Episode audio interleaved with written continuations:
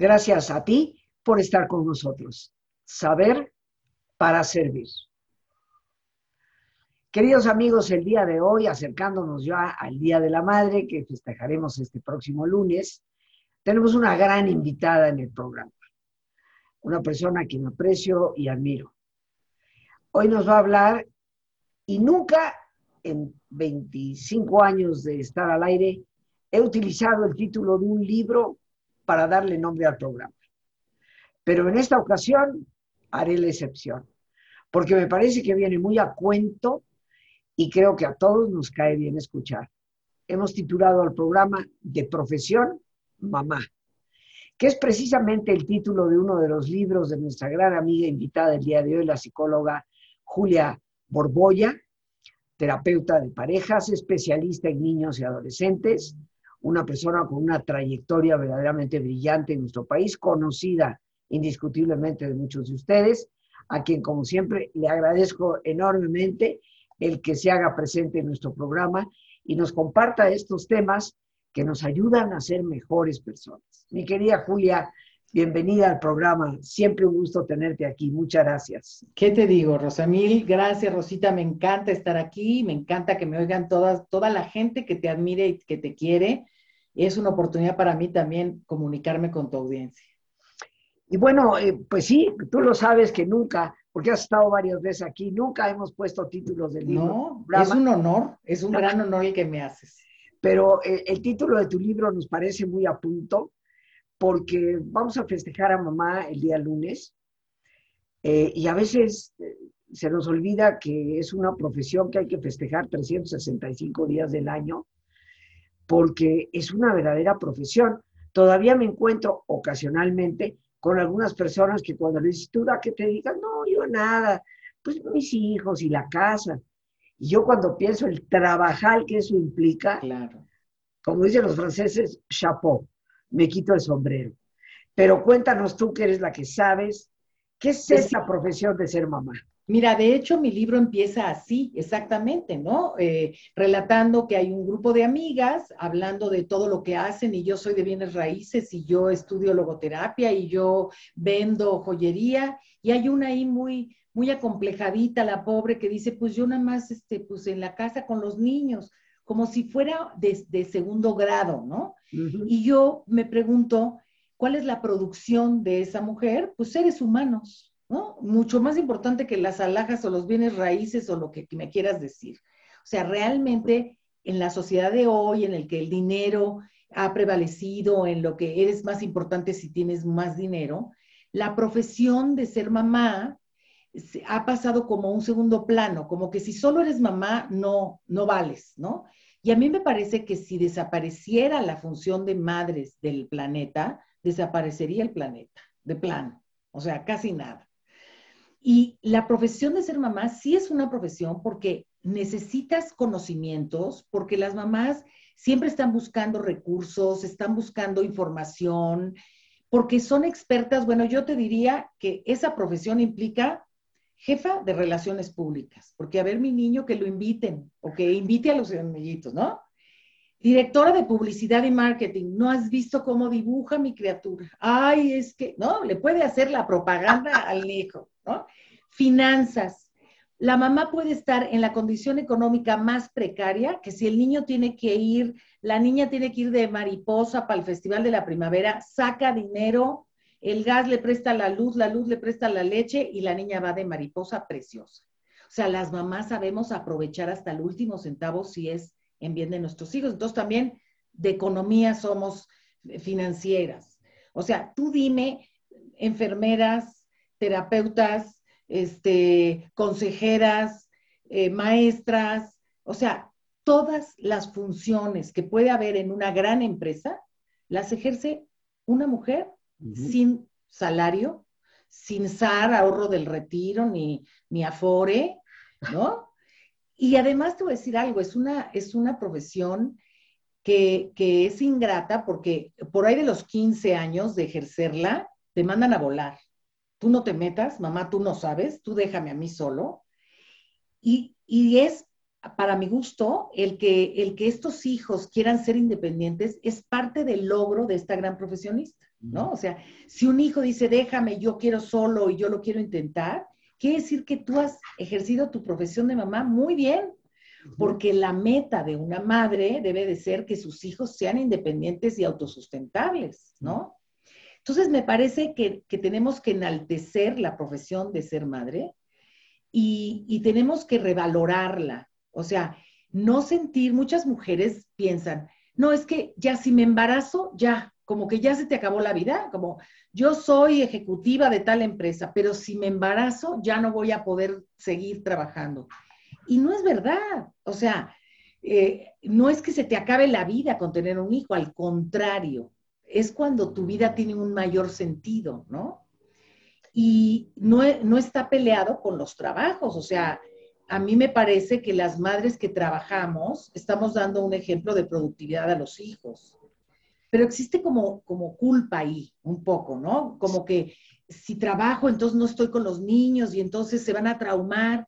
Y yo les digo, no, al contrario, es bien importante validar que una mamá es un ejemplo y tiene que ser un ejemplo no solo de amor y de cariño y de saber hacer sopa de fideo, también tiene que ser un ejemplo de de poder producir, de poder hacer cosas, ¿no? De, de, ser útil. Tuve un chiquito que estaba muy, muy apenado porque su mamá era afanadora, su mamá limpiaba oficinas y, y le daba pena decírmelo. Y yo le dije, ¿tú te imaginas que no existieran mamás que trabajaran de afanadoras? El mundo estaría cochino. y el trabajo de tu mamá es más necesario que cualquier otro porque la gente no puede, o sea, como revalorar, ¿no? Y además decir, tu mamá trabaja, ¿para qué crees que trabaja? Para ti, para que tú comas, para que tú vayas a la escuela, para que tengas ropa. Y eso es amor. Julia, a mí me, hay algo que me suena ahí y te quiero hacer la pregunta. Eh, tú decías que el día que, se acabe la profesión de mamá, pues se acaba el mundo. Y yo en el, estoy totalmente de acuerdo contigo. Es más, yo creo que gran parte del caos que estamos viviendo, hace unos días tuve una conferencia sobre liderazgo y, surgieron un sinfín de preguntas sobre la carencia que podemos ver de líderes. Eh, yo considero que parte del caos que estamos viviendo es porque en muchos casos no se ejerció la profesión de mamá. Entonces, eh, por un lado, eh, si seguimos a ese ritmo, efectivamente entraremos en un caos peor. Pero por otra parte, la necesidad de la mujer de ser productiva y de ser portadora también de bienes para la familia, ¿no? Para los hijos, para la manutención. Entonces, la pregunta es esta, dándonos cuenta que la profesión de mamá es indispensable, pero por el otro lado, el mundo competitivo del trabajo, de la empresa, de los servicios está ahí, ¿Cuál dirías tú es el equilibrio que se debe mantener para que se siga ejerciendo la profesión de madre, pero se atienda también la necesidad económica laboral? Mira, Rosita, te lo voy a contestar con un ejemplo. Eh, tuve un chiquito que eh, lo cuidaba la abuela, ¿no? Y la mamá trabajaba de sol a sol, de verdad, para, para, sostenerlo, porque sostenía a su propia madre y a su hijo, era madre soltera. Y eh, había un pleito por la tarea. El niño no hacía la tarea, la mamá llegaba cansada del trabajo y, y era pelear con el niño y ella se sentía muy culpable. Y dijo, no puedo, no puedo dedicar la tarde para estar con este niño porque tengo que trabajar. Hablando con el chiquito que tendría 7, 8 años, me dice, mira, si cuando mi mamá llega en la noche, yo ya hice la tarea, ella se pasa de largo, me da un beso y se mete a su cuarto a ver la tele. Pero si no he hecho la tarea, ella se queda a hacerla conmigo en el comedor. Y ese es el ratito que puedo estar con él. Claro. Claro, y aquí entendí perfecto que lo que, que lo que tendríamos que hacer era canjear tiempos. Entonces le dije a la mamá, mira, tú tienes que llegar a jugar memoria o dominó o inventa qué. Si yo llego y tú tienes la tarea terminada, tú y yo nos echamos un partido de dominó. Porque lo que los hijos quieren es calidad. Es una mamá que les dé calidad. Y hay mucho, mucha polémica en eso, ¿no? De la calidad y la cantidad.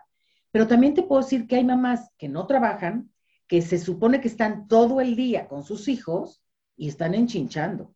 O sea, que tú te dan ganas de decirle, vete a dar una vuelta por ahí porque estás nada más, a ver, y hasta allá, y ven para acá, y, y entonces no es garantía el, el, estar en casa 24 horas de mamá de ser buena madre. La garantía es de ser madre con calidad. ¿Qué pasó en esta historia que les cuento? Yo le dije a la mamá, le dije, mira, él quiere que tú llegues a estar un ratito con él. ¿Tú qué prefieres? ¿Llegar a hacer una tarea con coscorronazos o llegar a un partido de dominó? Te puedo decir que no fue dominó, fue memoria. Eligieron eh, el juego de memoria y la mamá llegaba y decía, sí, llego agotada, pero, pero hasta ilusión me hace porque llevamos el score, ¿no? Llevamos a ver quién gana y quién pierde. Bueno, un día llegaron, madre e hijo, a enseñarme que hicieron una memoria entre los dos en los fines de semana de fotografías de ellos. O sea, eh, imprimieron doble imágenes de, de eventos o de momentos de los dos, hicieron su memoria personal. Yo te puedo decir que ese niño eh, eh, va a guardar esa memoria y ese recuerdo en su vida como algo, como un tesoro invaluable. Las mamás tenemos un poder que con pocos minutos podemos dar mucho, a diferencia de otro tipo de profesionistas, ¿no? Claro. El, beso de las buenas noches, el cuento, eh, el apapacho, toda esta relación afectiva tiene un poder mucho, vamos a decir, que crece como la levadura. Entonces, si tu mamá tienes que trabajar, hazle saber a tus hijos que tu trabajo es en honor a ellos, es para poderles dar bienestar, pero también aprovecha tus ratitos libres para tener un momento de crear una tradición, el momento de tomarnos el, refresquito juntos o el momento de jugar a la memoria. Esos ratitos son los que los hijos recuerdan. Y yo te aseguro que tanto tú como yo, a lo mejor no nos acordamos qué nos regalaron o qué nos dieron de, cumpleaños de cinco años o de seis, pero sí nos acordamos de los detalles de afecto de nuestras madres, ¿no? Entonces yo creo que no hay que sentir culpa por trabajar, porque como yo les digo, oye, ¿trabajas para comprarte este, bolsas de lujo? No, trabajo para pagar una colegiatura. Ah, pues entonces eso es algo banal. Qué bueno que tu hijo sepa que tiene una mamá productiva que puede eh, responder por su bienestar. Esto sí es algo que no, no, no vendérselos, pero sí hacer que los hijos lo reconozcan. Y lo reconocen, ¿eh? Tú ves a los adultos que dices, mi mamá se fajó, mi mamá nos sacó adelante, y cómo idolatran a esas mamás. Así es. Ahora, eh, otra preguntita que va un poco acompañando esto. Tú sabes que, sobre todo en el caso de la madre soltera, eh, que está sola con los niños, aparte de que tiene que ser mamá productiva para ayudar a mantener, pues también le toca el trabajo de la casa. Que si lavar la ropa, que si plancharla, que si hacer la comida, que... Y obviamente cualquiera de nosotras que llega a casa después de una jornada de trabajo y encima tiene que lavar la ropa o tiene que planchar el uniforme para el niño el día siguiente, pues encima le echan el juego de memoria o, el dominó, ¿hasta dónde, Julia, las mamás pueden hacer partícipes a sus hijos de, lo que es el trabajo en el hogar? Eh, ¿De qué manera tú aconsejarías desde la profesión, eh, como psicóloga, aparte de madre y familia, eh, de que la madre se acerque a los niños para hacer esta conciencia de trabajar como un equipo? Sí, eh, me parece eso es clave, trabajar como un equipo. Hay que hablar en plural. Esta es nuestra casa y la tenemos que cuidar y la tenemos que limpiar. Todos vivimos aquí. El, primer, el principio es hablar en plural y decir, si acabamos pronto con la ropa o si acabamos pronto con los trastes, nos va a dar tiempo del juego. O sea, yo te voy a decir, hay muchas mamás que pierden tiempo en regañar, pierden tiempo en gritar, en reprochar, y yo digo, ese tiempo ahórratelo y da algo de calidad. Porque igual te tardas, igual te tardas en, los socollones y en borrar la plana y en decirle qué burro eres, o sea, igual te tardas, que en jugar memoria. Parece absurdo, ay, ¿cómo te voy a tener tiempo de, de juegos? pero tienes tiempo para, para reproches y regaños. Sí tenemos que hacernos muy conscientes. Entonces, decir, a ver, esto es lo que hay que hacer. Y los sábados nos toca lavar. Y los niños son capaces, por supuesto. Y además, esto no solo es por la mamá, es por los hijos. Hoy en día, más que nunca, tenemos que trabajar con ambos géneros, porque los machos mexicanos los hacemos las mamás.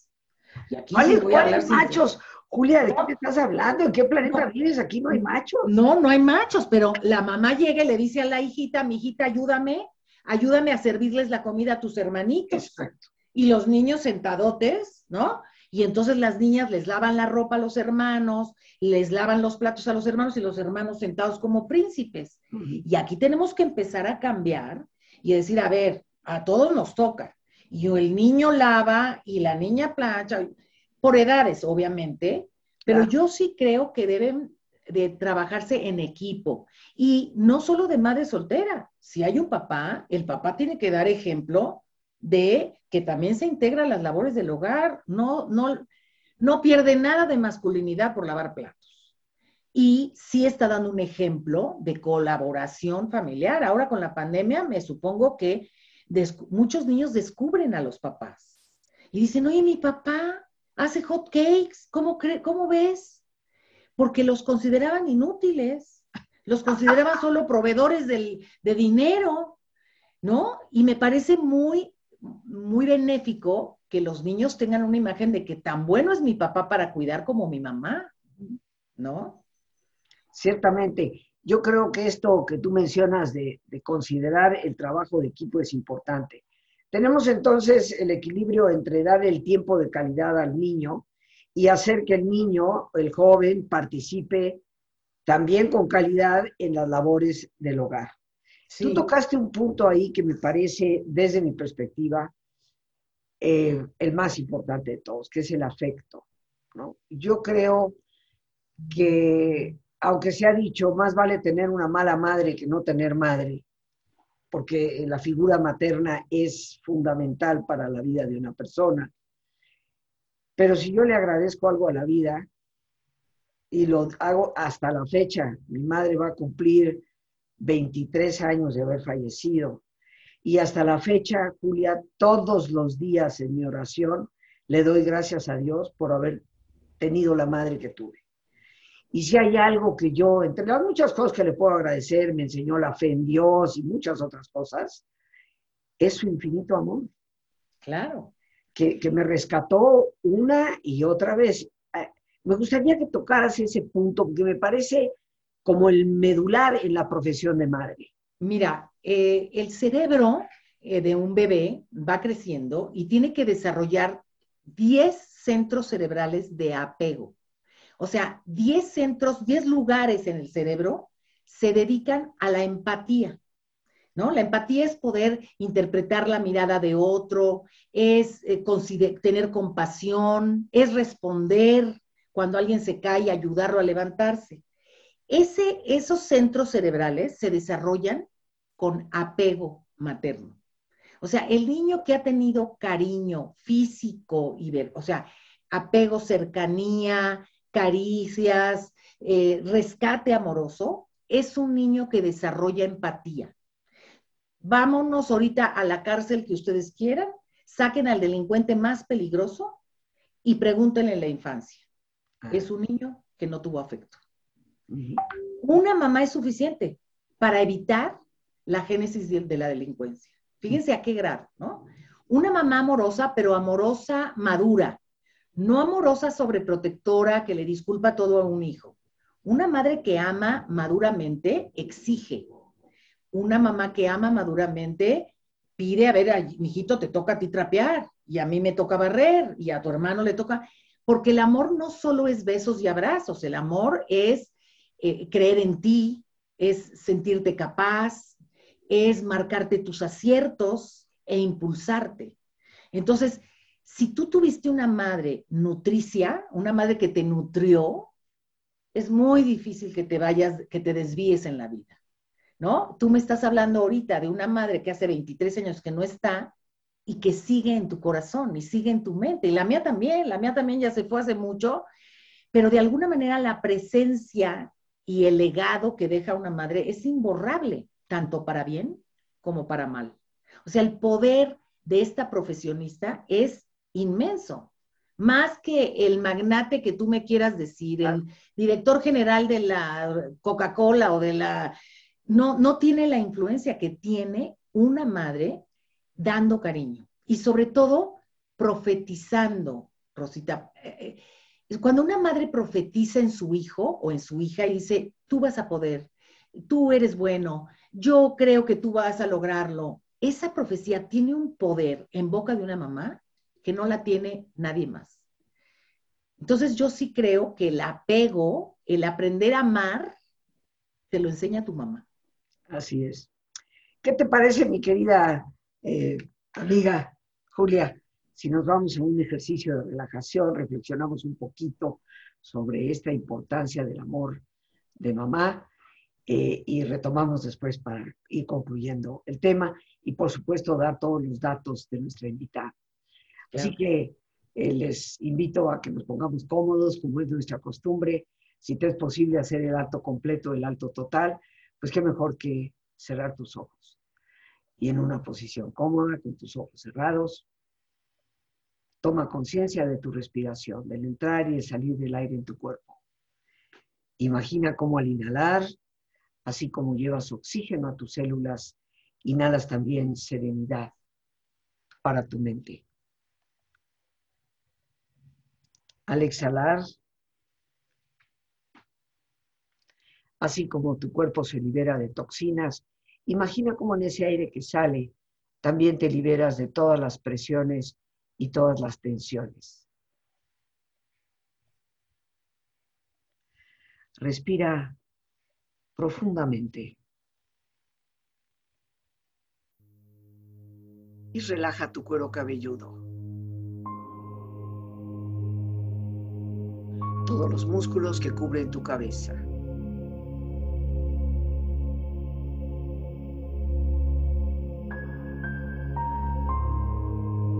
Relaja tu frente. Siente la piel, la vibración de la piel que cubre tu frente.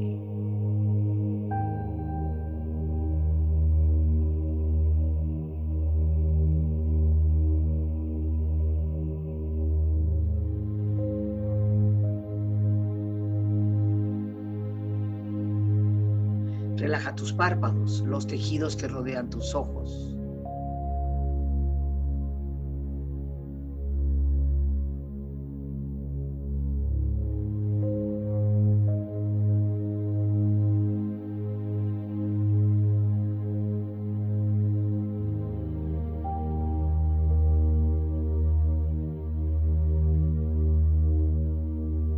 Relaja tus mejillas, toda la piel, todos los músculos que cubren tu cara.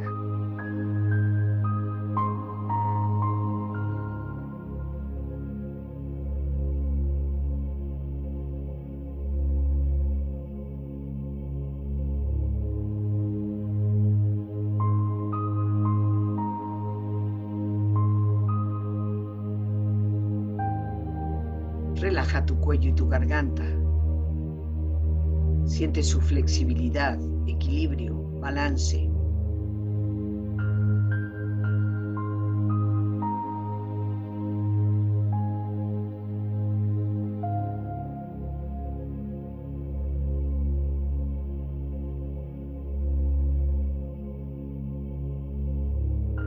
Relaja tus hombros, brazos y manos, así como tu espalda. Siente una agradable sensación que relaja todos los músculos en estas partes de tu cuerpo.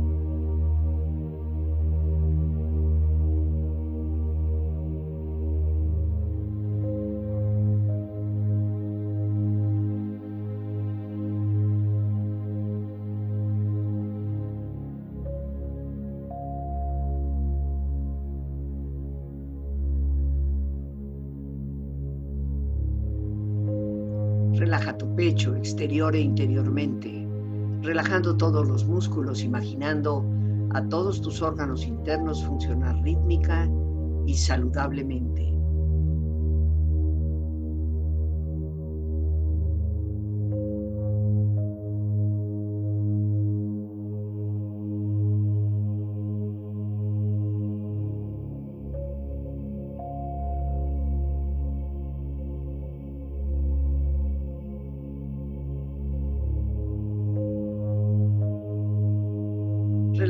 Abdomen, exterior e interiormente, relajando todos los músculos, imaginando a todos tus órganos internos funcionar rítmica y saludablemente.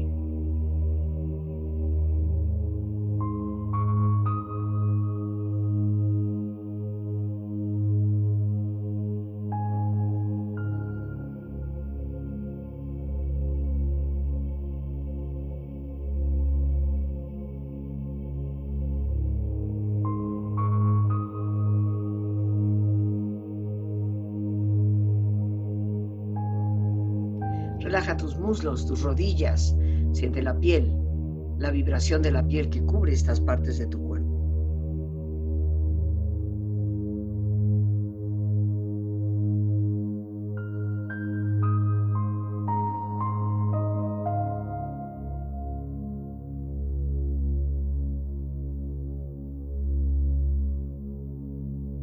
Relaja tus pantorrillas y tus pies.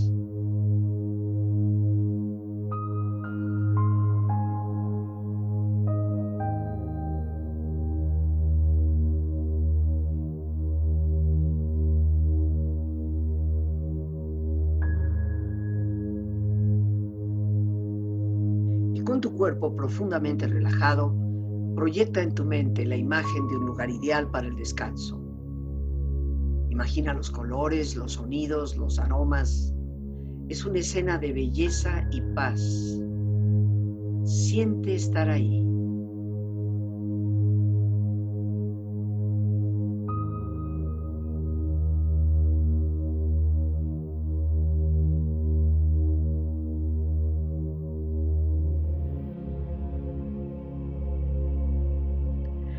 Con tu cuerpo relajado y tu mente serena, reflexiona.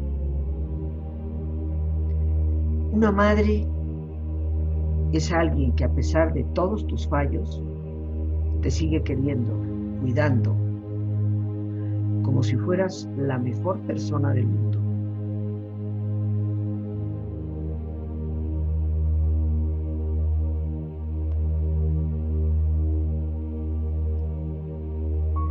Dios no podía estar en todos lados y por lo tanto hizo a las madres.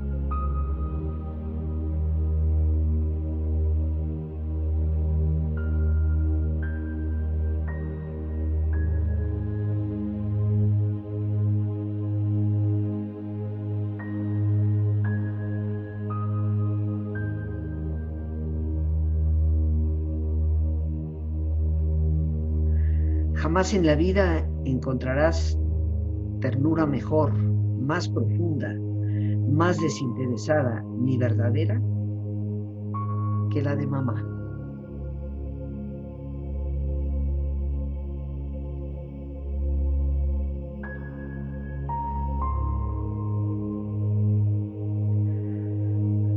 Respira profundamente, relájate bien. Y con esta experiencia empieza lentamente a estirarte, brazos, manos, piernas y pies, moviendo tu cuello, bostezando si lo deseas, haciendo que tu cuerpo retome su nivel de actividad habitual hasta muy lentamente abrir tus ojos.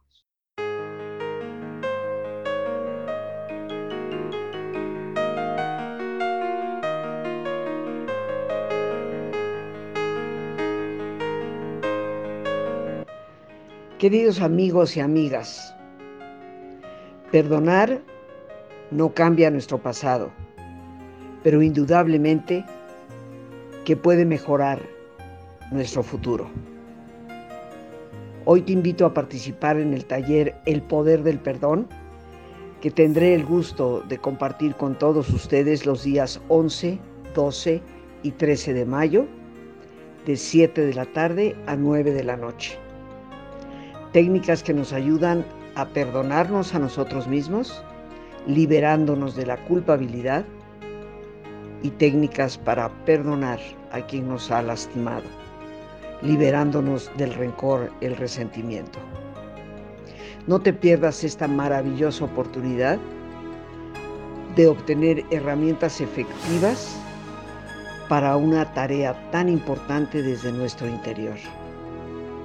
Para mayores informes puedes llamar al 55 37 32 9104, teléfono que también recibe WhatsApp y Telegram. Te lo repito con gusto. 55 37 32 91 04. Te estaré esperando.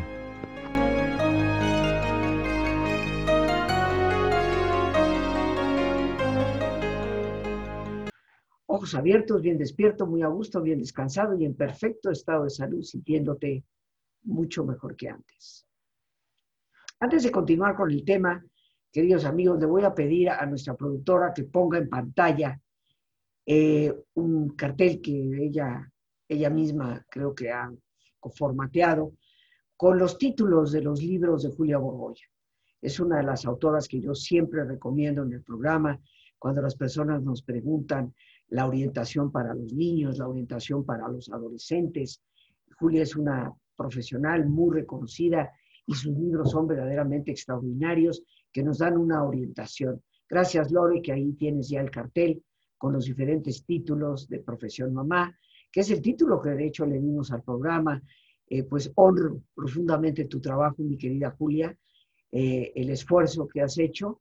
Eres un ejemplo de ser profesionista, de atender a muchísimas personas y a la vez de ser una extraordinaria mamá. Así que de que se puede, se puede. Ahí están los libros. Y eh, también le voy a pedir a Julia, si nos das tus redes, por favor, para que Lore también las pueda poner en la pantalla. Claro que sí. Tenemos, bueno, estamos estrenando plataforma que es www.juliaborboya.com Ahí están cursos, conferencias y próximamente taller, un taller en vivo, que voy a estar dando talleres en vivo para estar cerca del público y eso me va a encantar. Y ahí hay conferencias, ahí están también a la venta los libros. Y bueno, estamos en Grupo Julia Borboya, en Facebook, en Instagram también Grupo Julia Borboya, este, en Twitter, en fin, tenemos una, un canal de YouTube de Julia Borboya también y bueno, me va a encantar que, se metan, que me manden comentarios eh, y en fin, que, nos entendamos, porque sí, para mí mi, mi profesión más importante es la de mamá y la he ejercido. Y bueno, también me ha servido mucho más ser mamá para ejercer mi profesión de psicóloga que al revés. O sea, la experiencia que tengo como madre es la que me hace poder empatizar con, ustedes, poder entender cuando te hace rabieta un niño o cuando te desesperas y no eres tan buena, ¿no? O sea, mis hijos de, broma dicen que van a escribir profesión mamá, la verdadera historia, ¿no? Este, y, claro, porque también las madres somos seres humanos. Si, si has fallado, si sientes que, que no lo has hecho muy bien, siempre, siempre podemos retomar el camino y siempre podemos retomar este, este buen camino de ser mamás productivas y mamás nutricias. Fíjate que tocaste un punto, gracias Lore por estar poniendo ahí en la cintilla eh, todas las, redes de nuestra invitada. Eh, antes de que terminemos, me gustaría tocar un último punto, que de hecho ya lo has mencionado, pero enfatizarlo, porque me parece tan relevante. Yo, al igual que tú, desde la profesión que compartimos, desde la experiencia vivida de 50 años de trabajo que tengo, estoy convencida que no hay niños de la calle, hay niños en la calle. Niños que nacieron en algún sitio, desde una madre, tal vez de, inclusive desde un padre también, y que decidieron salirse de ahí. Eh, que optaron por la calle en vez de la violencia constante. Y yo estoy convencida que el 80%, y tal vez me estoy quedando corta, de los delincuentes que circulan por las calles y avenidas de la Ciudad de México, como de muchas otras ciudades, son personas que no recibieron amor. Y me gustaría, como colofón de este programa, ya que celebraremos a mamá el próximo lunes, hablar de la importancia de, de crear con amor para ser gente de bien. ¿Qué nos dices de esto? Muy importante. Eh, cuando las mamás gritamos o golpeamos, estamos hablando de impotencia. Tenemos que evitar llegar a ese nivel. Cuando tú pegas es porque no tienes otro argumento. Yo les aconsejaría, las mamás nos, nos desesperamos y los niños también nos venden como boletos para el box, ¿no? Los niños hacen tortuguismo o se hacen los payasos o no nos obedecen y a lo mejor nos ponen a mil. No caigas en esa trampa es preferible que te retires de la escena del crimen, ¿no? Que te retires de ese momento y cuando estés calmada, regreses y le digas, te amo y esto no lo voy a permitir. Siempre hablando del amor incondicional. Yo te amo, pero esto me pone triste. O yo te amo, pero esto no lo puedo permitir porque es una falta de respeto. O sea, es bien, hay que insistir siempre en te amo, pero no me gusta esto, ¿sí? O insistir también en eh, tú eres bueno e hiciste esto que está mal. No es que seas malo, hiciste algo que está mal. Y también como mamá y como buena profesionista aceptar nuestros errores y decir, sí, estuve mal y te grité o te dije algo y te pido una disculpa, porque esto también es ejemplo. Y vamos a tratar de llevarnos mejor. De verdad los niños dan lo que sea. A la mamá más dura, la mamá más fría, los niños están sacándole el jugo que sea, porque necesitamos del cariño de una madre, lo necesitamos. Entonces, estoy de acuerdo contigo. No, no nos, vamos, no sintamos que ya no hay nada que hacer. Aunque tengas 99 años, estás a tiempo de decirle a tu hijo cuánto lo amas y te juro que será el mejor regalo que él reciba en el Día de las Madres. Fíjate que esto del amor incondicional de los niños hacia la madre, eh, viví la experiencia que eh, cuando estaba yo haciendo una especialidad en los Estados Unidos, de un niño hospitalizado, tenía escasamente cuatro añitos, porque la madre le había puesto la plancha en la espalda. Okay y el niño pues llegó con una quemadura intensa, pero el niño en medio de su dolor gritaba, mamá. Claro. Y recuerdo, este, pues cuando esa madre entra a la habitación de esta criatura, el niño lo único que quería era abrazarla. Eh, para, los que podíamos ser testigos era impresionante aquello. Eh, un niño lastimado tan profundamente, pero eso es, eso es lo que es un amor incondicional, Y yo creo que... Claro, y el, y el peligro aquí, Rosita, es que el niño lo normalice, porque el niño dice, me lo merecí. O sea, para rescatar a la mamá, se, responsabiliza del hecho. Y entonces, si yo me merezco que me quemen la espalda porque, no sé, tiré la leche o rompí un jarrón, entonces, cualquiera se merece cualquier cosa. Yo te puedo clavar un cuchillo para que me des tu reloj.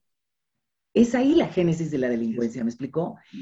Una mamá puede normalizar la violencia a tal grado que un adulto no sienta ningún reproche, ningún cargo de conciencia por lastimar a otro, porque fue lastimado. Pero también al revés, tiene gran poder. Una madre que dio amor, y que dio comprensión y que aceptó, va a, dar como fruto un ser humano de gran calidad. Y eso es lo que queremos. Siempre hay tiempo, siempre podemos reparar. Si fuiste agresiva, si has sido agresiva con tus hijos, procura empezar de nuevo y decir, me equivoqué, lo hice mal, voy a tratar de hacerlo mejor porque te quiero. Y vas a ver cómo tus hijos siempre, siempre te van a aceptar. Y bueno, y para todos, queridos amigos, quedar siempre agradecidos eh, con el amor que mamá nos, nos ha dado, porque es eh, no solamente el calorcito del abrazo, es realmente la formación del alma en una persona. Eh, mi querida Julia, felicidades para este próximo lunes. Igualmente. Este, como siempre, mi gratitud por estar aquí con nosotros. Y la mía por la invitación. Mil gracias. Y bueno, amigos, pues nos despedimos, como siempre, dando gracias a Dios por este espacio que nos permite compartir. Las gracias nuevamente a nuestra invitada, psicóloga Julia Borboya. Gracias a nuestra productora Lorena Sánchez y a ti, el más importante de todos, una vez más, gracias. Muchísimas gracias por tu paciencia al escucharme, por ayudarme siempre a crecer contigo. Que Dios te bendiga.